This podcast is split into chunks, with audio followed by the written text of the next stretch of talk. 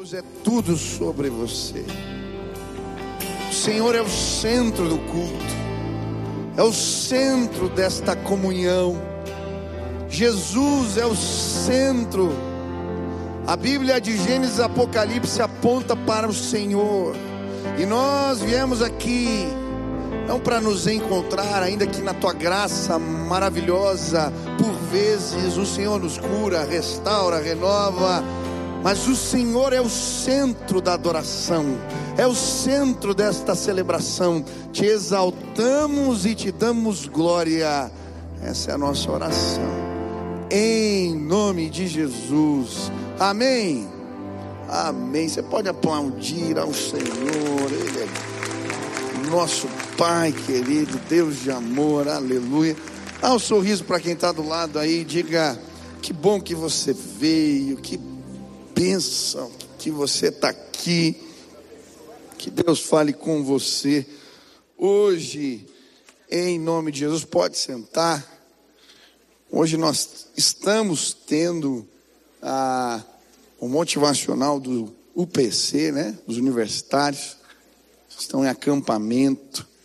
Então, orar por eles. E tenho certeza que Deus vai visitá-los lá também.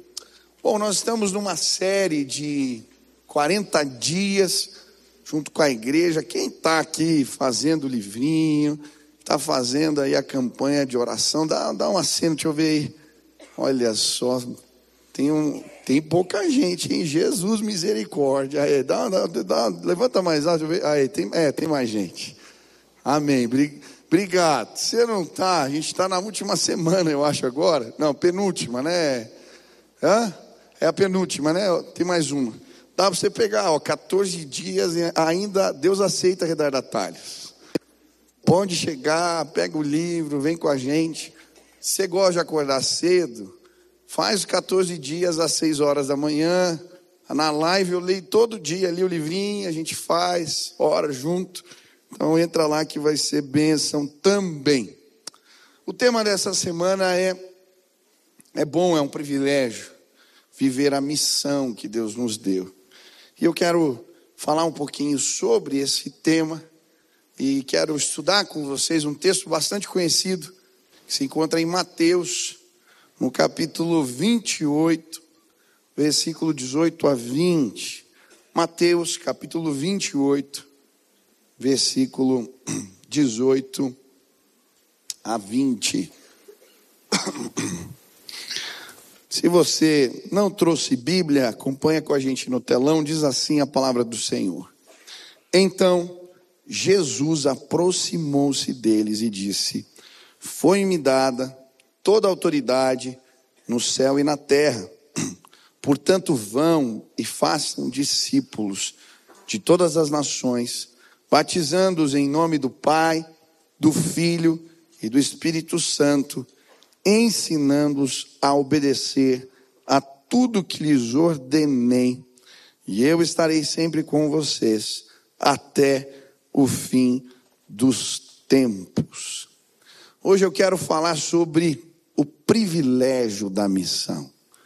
É um privilégio servir a Deus.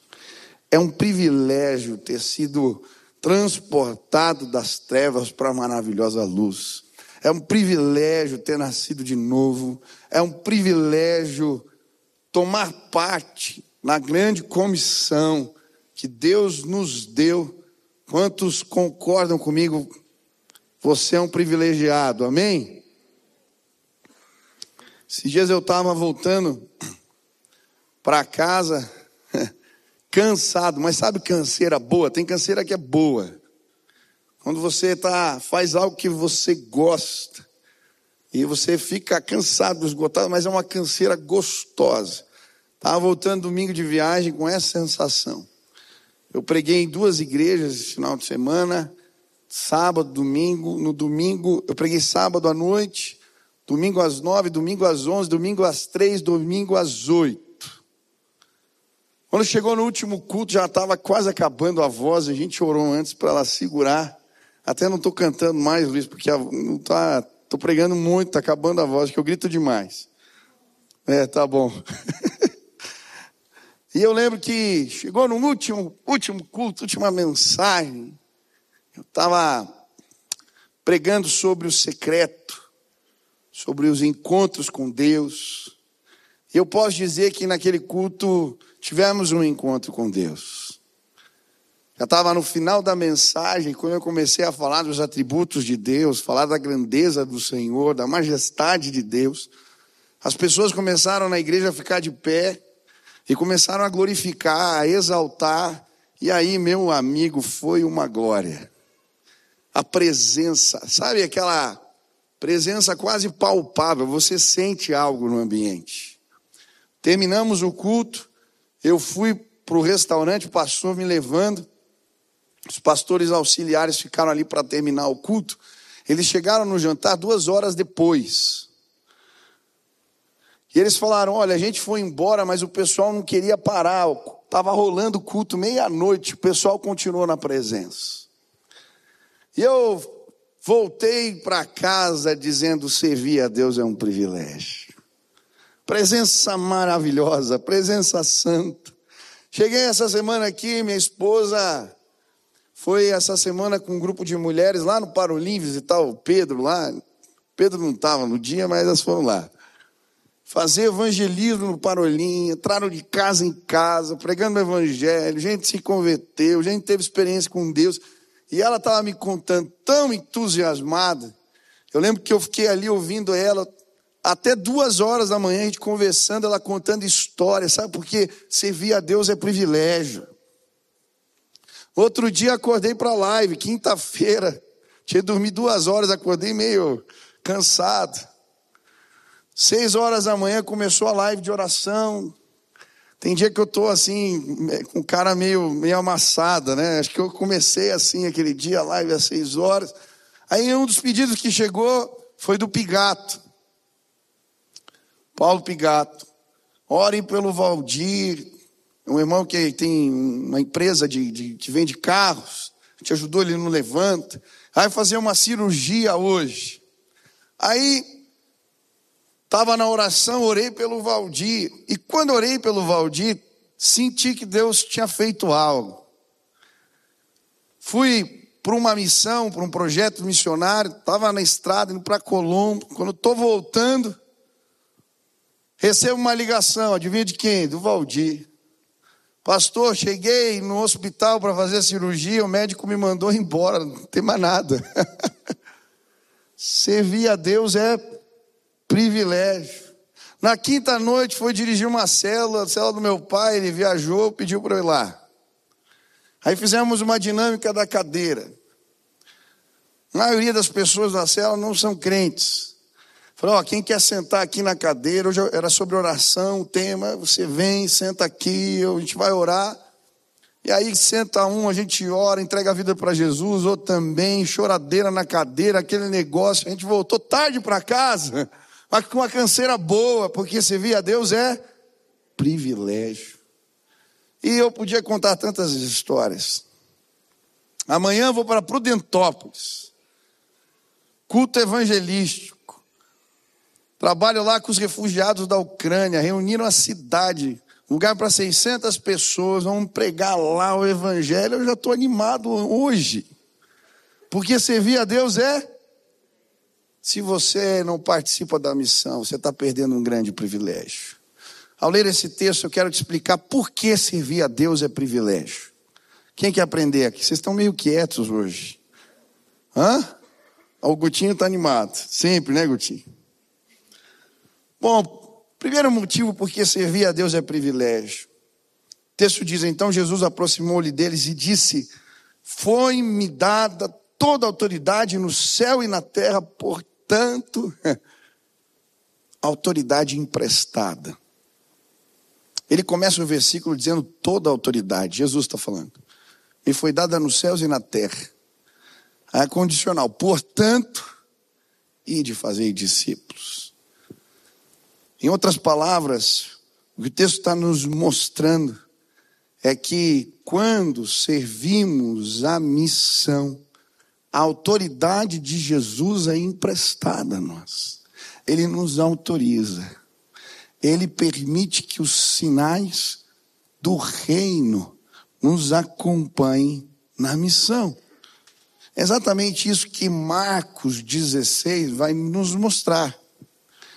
Se você ler o ID de Mateus 28, texto paralelo em Marcos é Marcos 16. Ele está também falando a respeito da mesma coisa, mas é outra pessoa contando.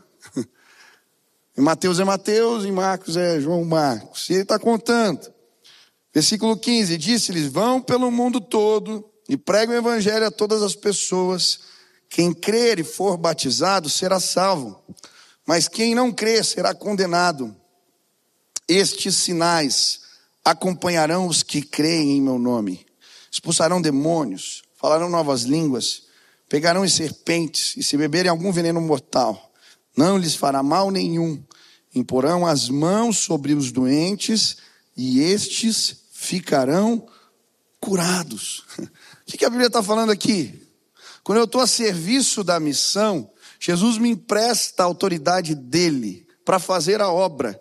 E os sinais do reino se manifestam. Pastor, o que é sinal na Bíblia?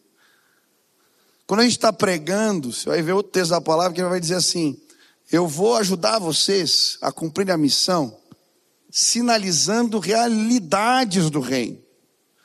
No reino de Deus, o reino glorioso de Deus, não existe choro, não existe morte, não existe dor.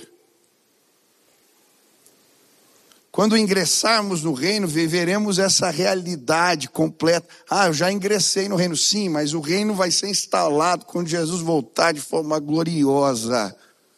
Amém? Quantos creem nisso? Agora, o que, que ele está dizendo?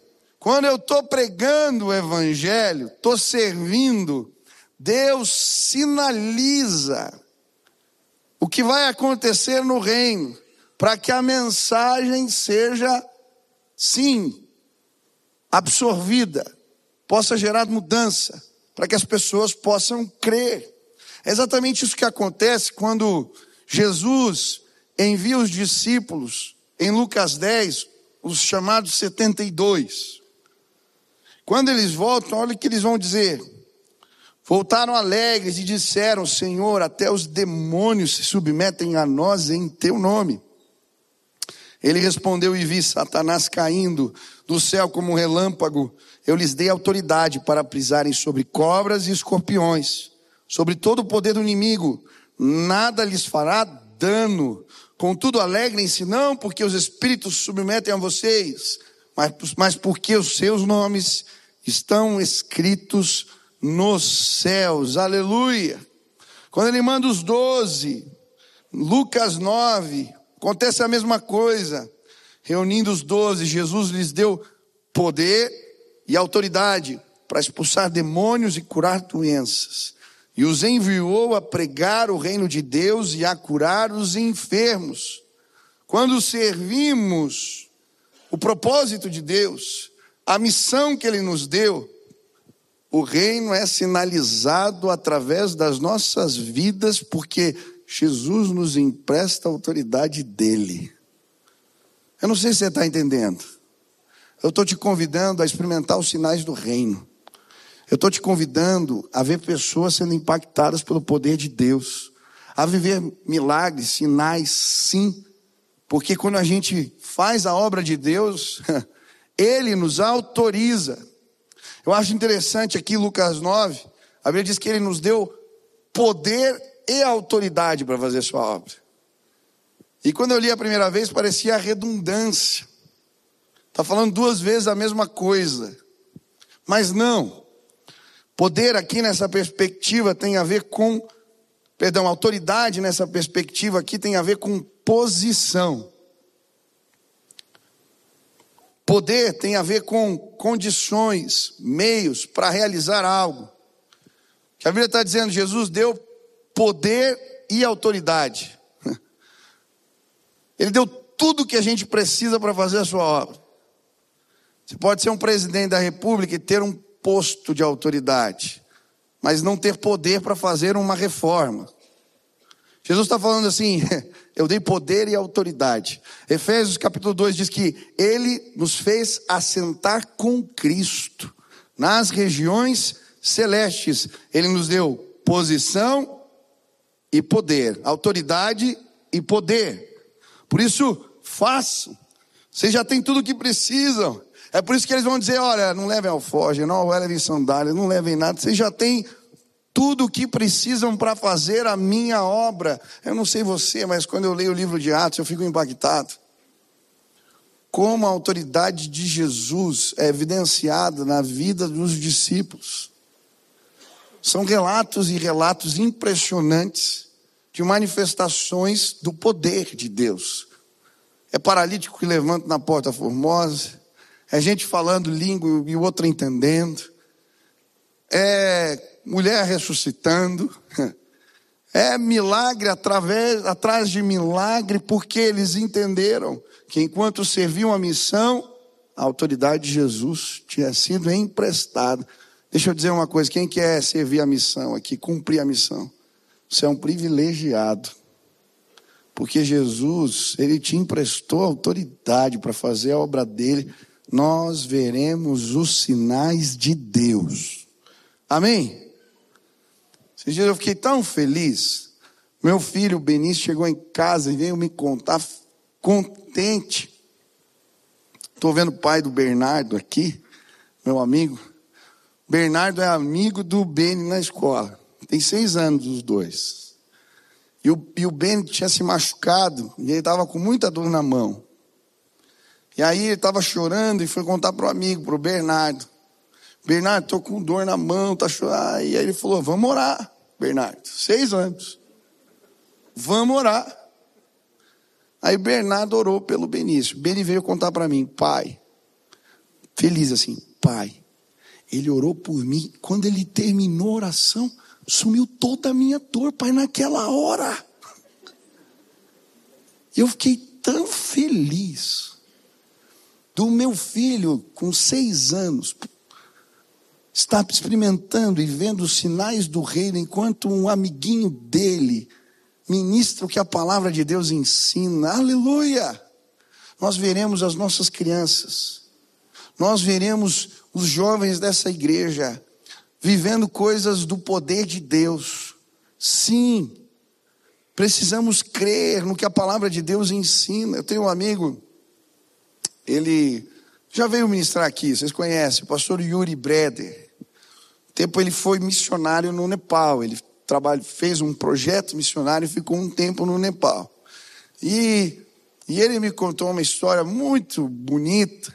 Diz que um dia eles iam visitando de casa em casa, uma aldeia, num lugar muito simples, as pessoas e pregando o evangelho. E eles chegaram numa casa e todo mundo só falava nepalês.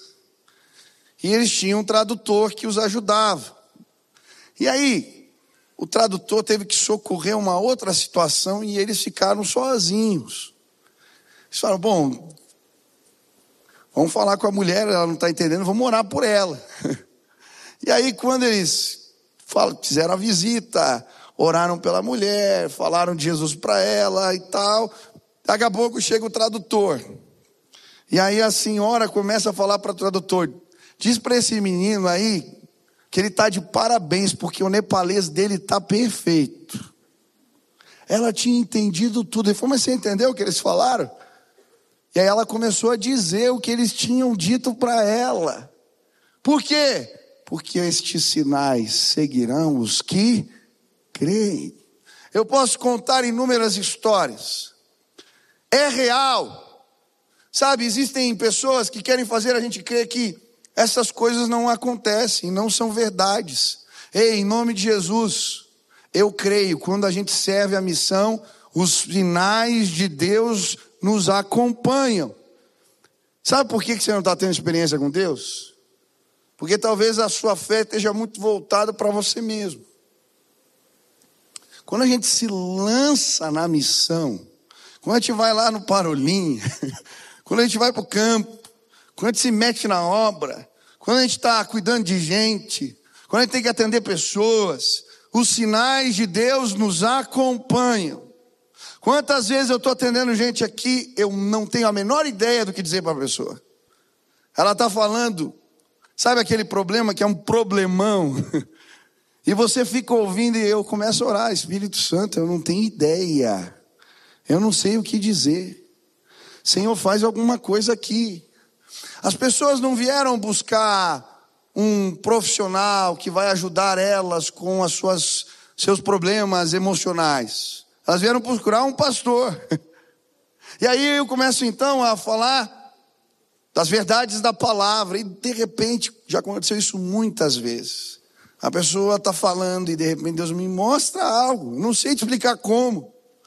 E aí você faz uma pergunta, ou você diz algo a respeito do que aconteceu no passado e ela começa a chorar, porque estes sinais acompanharão os que creem. É privilégio servir a Deus. Quando servimos, vemos os sinais. Ele nos empresta autoridade. Quantos desejam isso? Aleluia. Segundo, é um privilégio servir ou viver a missão, porque ah, cumprimos uma vontade expressa de Jesus.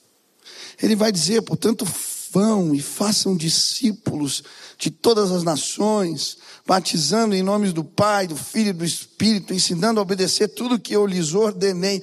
Essa é uma vontade expressa de Deus para nós. Por isso é chamado de grande comissão, ou grande missão. Ele compartilhou conosco. Quando eu estava lendo essa passagem, o texto que me veio à Bíblia foi 2 Samuel 23. Quando os valentes de Davi compartilham, de, Davi compartilha com seus valentes um desejo. Quem me dera beber da água do poço de Belém. Eles estão escondidos. Saul está os perseguindo. Aí três valentes vão lá, se embrenham no meio do povo, do exército inimigo, e trazem água para o rei. Quando eles chegam com a água, o rei não tem coragem de beber a água. Vocês estão doidos, isso aí ia custar o sangue de vocês, e ele entrega a Deus, como uma oferta de honra. Eu fiquei pensando, se os servos de Davi tinham esse comprometimento, essa, esse sentimento de se dedicar a tal ponto para cumprir um desejo do rei, quanto mais eu. Não vou me dedicar ou me entregar para cumprir uma vontade expressa de Jesus para mim. Sabe, eu vejo isso na vida dos discípulos no livro de Atos quando eles se comprometem com a visão, a maneira como eles se entregam. É impressionante. Havia um desejo, um sentimento de cumprir com uma vontade expressa de Jesus. Atos 4, versículo 19 e 20 diz: Mas Pedro e João responderam: Julguem os senhores mesmos se é justo aos olhos de Deus obedecer aos senhores e não a Deus pois nós não podemos deixar de falar o que vimos e ouvimos. Eles tinham pregado, os sinais se manifestaram, um coxo levantou. São presos. Outro dia aparecem lá para ser julgados pelo sinédrio. Aí os homens começam a ameaçá-los. Parem de falar sobre isso. Parem de pregar essa mensagem. Parem de falar de Jesus. E o sentimento é: a gente não vai obedecer vocês. Essa é uma vontade expressa de Deus. Depois, no capítulo 5, eles continuam pregando, mesmo depois de serem exortados a não fazê-lo. E aí eles são presos de novo. Aí o anjo vai lá, abre a porta da prisão, da cadeia. Eles estão diante do sinédrio de novo. Eles estão os ameaçando de novo. Antes, mandam dar uma série de açoites naqueles homens, apanharam. E aí o sentimento deles, chamaram os apóstolos e mandaram açoitá-los. Depois ordenaram-lhes que não falassem em nome de Jesus e os deixaram sair em liberdade. Os apóstolos saíram do sinédrio alegres por terem sido considerados dignos de serem humilhados por causa do nome de Jesus. Todos os dias no tempo, de casa em casa, não deixavam de ensinar e proclamar que Jesus é o Cristo. Que coisa linda! Cumprir a vontade de Jesus era mais importante que qualquer tipo de conforto. Eles sentiam alegria até de sofrer por fazer o nome de Jesus conhecido. O que representa o ID? O que representa essa vontade expressa de Jesus para nós? Tem muita gente dizendo que o ID é indo. Já viu alguém falando isso? É. Ah, porque está no particípio, não sei o que lá das quantas. A língua grega não é tão simples assim, meu irmão. Não é você pegar lá, não, aqui é no português é a mesma coisa, eu traduzo assim. Não é. Tá? É, tá auristo, parece mais um advérbio. É tudo diferente. As vozes são outras, os tempos são outros, é diferente. O problema é que aqui a palavra id está ligada ao verbo principal, que é o imperativo, que é o fazer discípulos. Na minha interpretação, aqui é um particípio adverbial. O id é id mesmo. É por isso que os tradutores, tem um monte de exegeta lá, eles escolheram essa palavra. Qual que é o perigo? Olha a ideia que estão pregando hoje. Eu estou indo, enquanto eu estou indo, eu faço discípulos. Tá? Não estou dizendo que você não tem que ao longo da vida pregar Jesus, não é isso. Mas a ideia não é essa. A ideia é de intencionalidade. É intencional. Eu não estou vivendo a minha vida servindo que me apraz, e daí no meio do caminho, quando vem uma oportunidade, eu falo de Jesus. Não é isso. Está falando, cumpram a missão, sejam intencionais em fazer discípulos. O ID a missão, se queremos cumpri-la, precisamos ser intencionais. Sabe, muitos de nós usamos várias desculpas esfarrapadas. Eu gostei, quem leu o livro essa semana, gostei do capítulo 4. Quando ele fala da frase atribuída a Francisco de Assis, quando ele diz assim: prega o evangelho o tempo todo, se necessário use palavras. Cara, que desculpa mais esfarrapada essa daí. Eu chego para os caras da igreja e falo assim: e aí, você está pregando? Falou de Jesus para alguém? Pastor, prego o evangelho o tempo todo, se necessário, use palavras. O meu testemunho fala por mim. Nossa, que lindo. Eu fico imaginando as pessoas se convertendo, o cara passando e emanando assim, né? Glória. Vai caindo um, outro aceitando. Meu irmão, a Bíblia não fala isso, diz que tem que falar e a fé vem pelo ouvir e ouvir a palavra. Eu não sei que contexto que ele está falando isso. Talvez você já pregou para alguém dentro de casa, para tua mulher já falou, ela falou para você muitas vezes. Agora você vai pregar com testemunho. Amém. Mas cuidado. Aí você chega para os caras, e aí? Qual foi a última vez que você falou de Jesus para alguém? Não, estou pregando com o meu testemunho. E o teu testemunho é o mínimo que você pode fazer. Se Jesus vive em você, tem que aparecer do jeito que você fala, do jeito que você vive, do jeito. Isso é. Tem a ver com um novo nascimento. Você nasceu de novo? Quem nasceu de novo?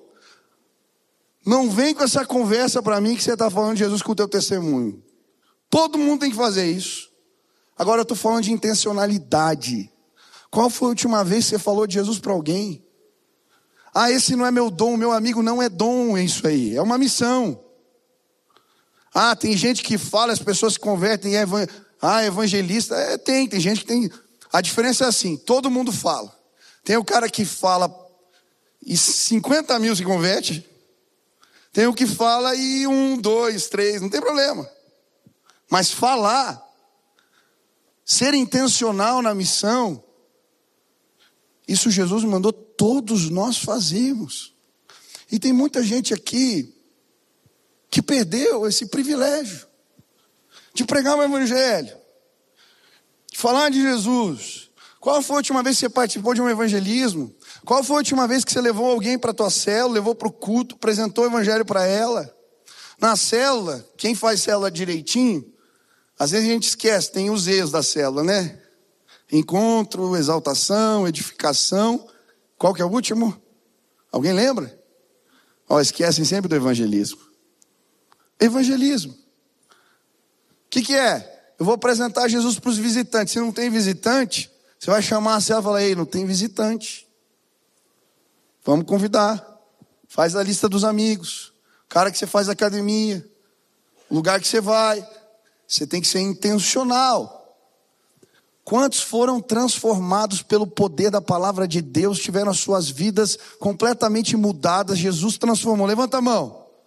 Como é que você não fala para os outros algo que transformou tua vida?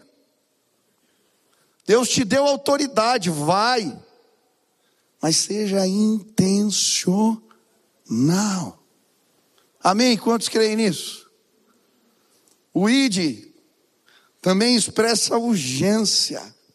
Quando Jesus envia, a palavra que ele usa no livro de Lucas ao enviar os discípulos é equibalo, que é um envio com autoridade.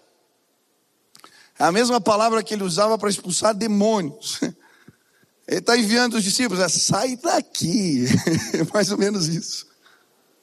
É urgente, não tem tempo a perder. Deus está te chamando hoje, é agora, é nesse instante. É assim que Deus trabalha. Nós perdemos o senso de urgência de pregar o Evangelho. É muito bom vir aqui receber tanto do Senhor. É muito bom as experiências com Deus. Mas em nome de Jesus, compartilha. É urgente. Comprometimento, João 17 e João 20. Assim como tu me enviaste ao mundo, também eu os envio ao mundo.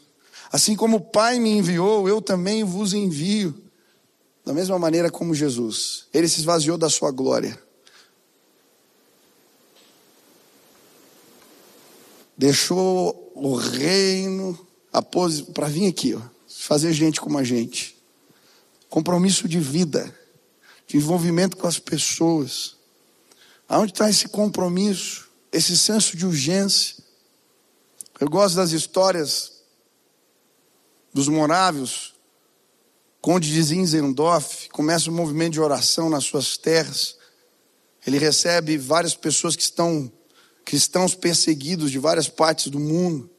Eles começam um movimento de oração. Isso culmina num, numa ação missionária. Aquele lugar se transforma num celeiro de missionários. Eu acho bonito uma das histórias, quando ele desafia um dos membros ali, uma das pessoas que mora nas suas terras, a se tornar um missionário entre os esquimós. E aí o homem diz: Olha, eu vou, mas eu não tenho sapato. E faz uma série de considerações do que ele precisaria para pregar o evangelho naquele lugar. Um outro dia, Conde Zinzedorf vai lá na porta do homem para levar os sapatos para ele, que ele tinha pedido. Ele encontra um bilhete. Fui servir sem sapatos. A obra de Deus não pode esperar. Urgência, comprometimento. Cadê os, os jovens de pés descalços dessa geração? Cadê? Os meninos e meninas que entendem que o ID de Jesus tem a ver com intencionalidade, urgência e comprometimento. Eu quero te desafiar, você é um privilegiado, eu e você. Nós podemos sim atender os desejos do coração de Jesus, cumprindo a missão. Por fim, Entendo que servir a Deus, a obra de Deus é um privilégio por causa da presença revelada de Cristo. E o texto vai dizer no versículo 20: E eu estarei com vocês até a consumação dos séculos. Quando eu prego a palavra, a presença revelada de Jesus é manifestada entre nós. E eu fiquei pensando como que essa presença se manifesta. Jesus termina de dar essas, essas ordens, termina de comissionar os discípulos, e se você ler a sequência em Atos ou em Lucas 24, ele é assunto aos céus. Ele mesmo se eleva aos céus. Não tem redemoinho, não tem carruagem, nada. Ele, ele, ele, ele vai aos céus. E aí, mas antes ele diz: Eu estarei com vocês. O que ele quis dizer? O que, que representa essa presença de Jesus revelada? Ah, em primeiro lugar, a ação do Espírito. Ele deixou o Espírito, um consolador, ele estaria operando entre nós, é verdade. Mas eu entendo um pouco diferente. Além dessa presença revelada através do Espírito, para mim, a presença de Jesus é revelada no cumprimento da missão quando pessoas são libertas. É muito interessante que ele usa uma expressão aqui: consumação dos séculos. Quando Jesus morreu na cruz, em determinado momento, antes da sua morte, ele de braços abertos vai dizer o que? Está consumado.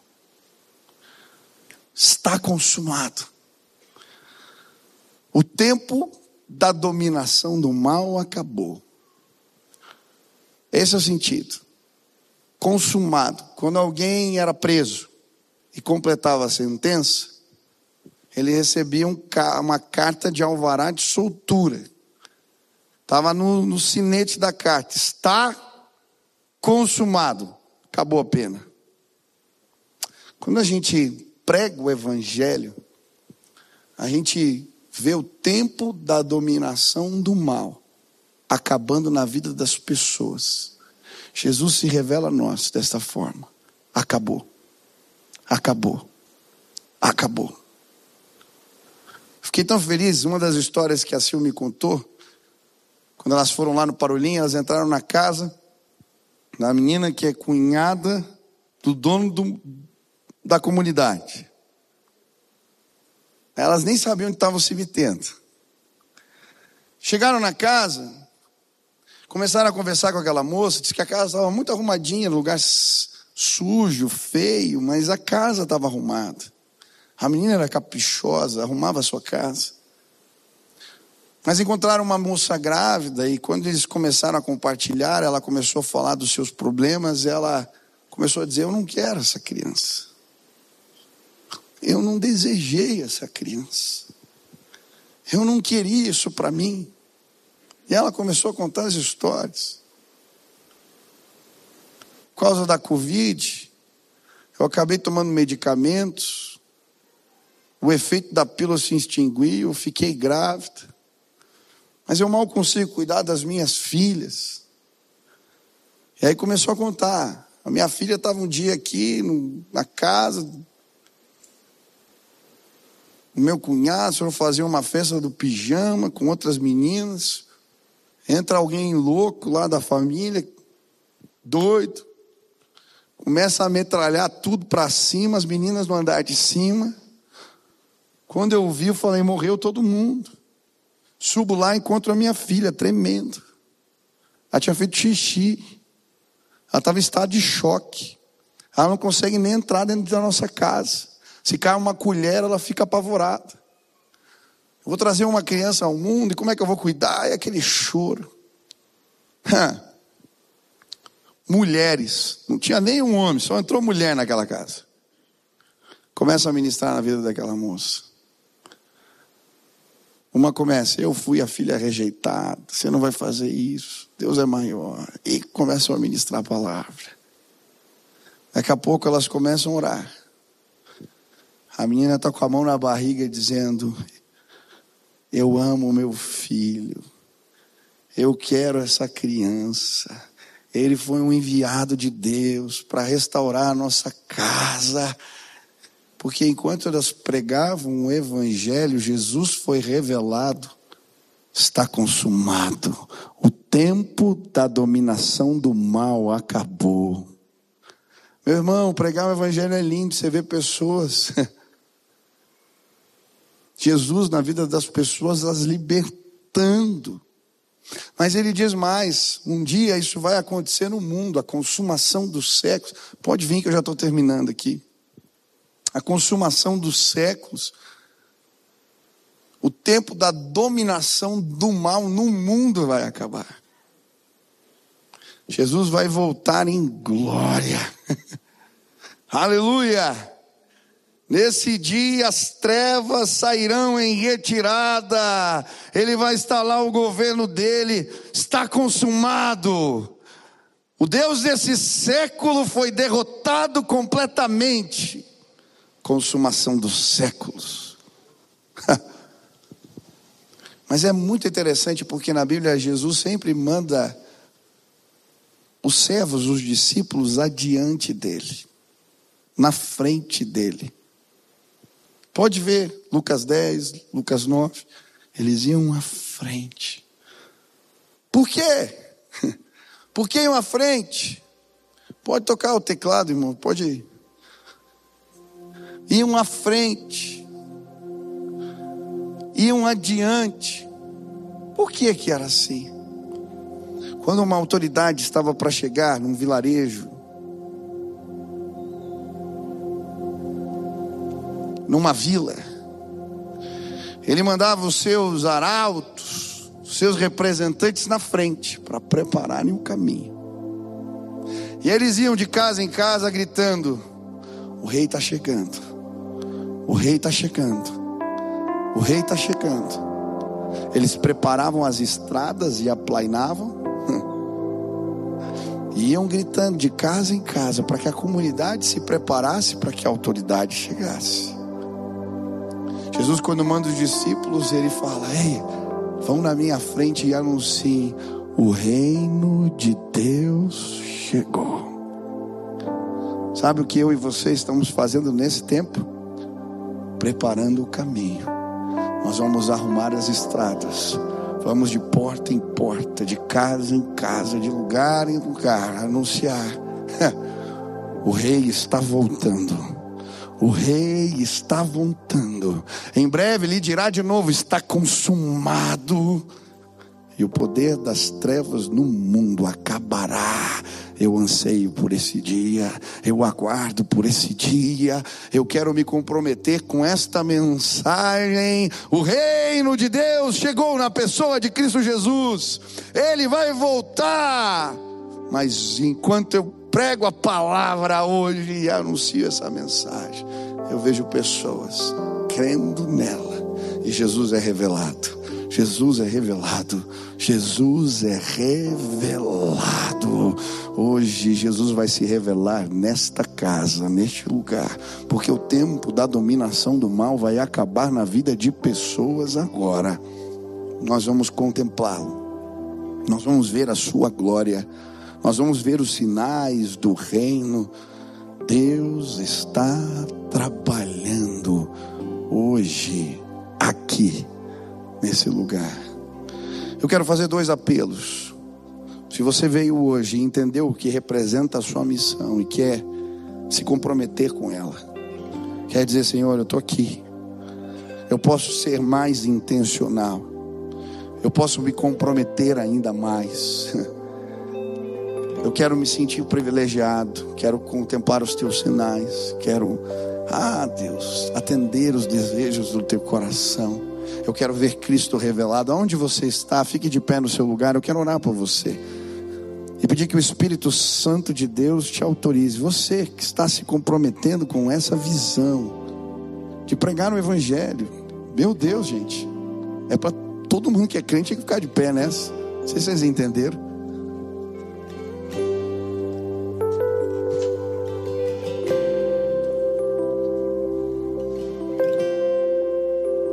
Estenda suas mãos para o céu aí. Peça ao Senhor, Deus, me ajuda. Quero ser um mensageiro, quero ser usado pelo Senhor, eu quero quero viver o privilégio da missão. Comece a clamar agora. Pai, eu quero pedir agora na autoridade do nome de Jesus que o Senhor visite os meus irmãos que eles sejam cheios do Espírito Santo, cheios da tua autoridade, e que eles sintam o privilégio de servir a Jesus. Vem, Deus, manifesta a tua glória, manifesta a tua grandeza, revela o teu poder, O Senhor é maravilhoso. É um privilégio poder servir a Jesus. Que a tua grandeza seja manifestada hoje. Pai, eu quero pedir que haja inquietação no coração dos meus irmãos em relação a esta ordem de Jesus para nós. Que possamos nos comprometer, que possamos ver vidas sendo salvas, a dominação do mal acabando na vida de pessoas. Usa o teu povo, usa os teus filhos, revela a tua glória através de nós. Faz assim, Pai, em nome de Jesus. Se você veio hoje aqui também e talvez o tempo da dominação do mal não acabou na sua vida. Você ainda é prisioneiro de maus hábitos, de pecados, de pensamentos, de situações. Hoje eu queria orar por você, e eu creio, Jesus vai declarar: está consumado. O tempo da dominação do mal pode acabar hoje na sua vida.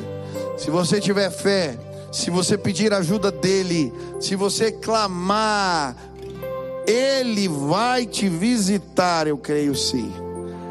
Se esse é o teu desejo, eu não sei qual é a situação. Eu não sei o que representa isso para você.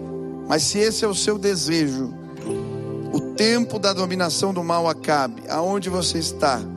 Levante sua mão bem alta, eu quero orar por você. Deus te abençoe, Deus te abençoe, Deus te abençoe, Deus te abençoe. Deus te abençoe. Deus abençoe, Deus abençoe, Deus abençoe. Deus tem muita gente. Aleluia. Estende a mão, fica assim. Pai, agora na autoridade do nome de Jesus, eu quero clamar que o tempo da dominação do mal se encerre na vida dos meus irmãos. Alguns estão de mãos levantadas, pedindo a Deus que os libertem de vícios, de maus hábitos, de pecados, de pânico, de terrorismo na mente, de sensações de tristeza e angústia profunda. Eu creio no Cristo que venceu a morte, Ele é a garantia da nossa vitória. Que hoje aqui o poder de Deus se manifeste, os teus sinais, e que um ciclo novo se estabeleça. Acabou, se encerrou. Que o inimigo saia em retirada agora. O domínio do alto, a glória de Deus se manifeste entre nós. Revela o teu querer, revela a tua vontade, revela a tua glória. Faz assim, Pai. Esta é a nossa oração. Em nome de Jesus. Amém, amém. Nós vamos cantar essa última canção. Pessoal, os pastores, o pessoal aqui da Igreja da Consolidação está aqui. Se você quiser vir receber uma oração enquanto cantamos essa última canção, venha. Nós queremos orar, ministrar na sua vida especificamente. Adore ao Senhor enquanto celebramos a Jesus. Assim.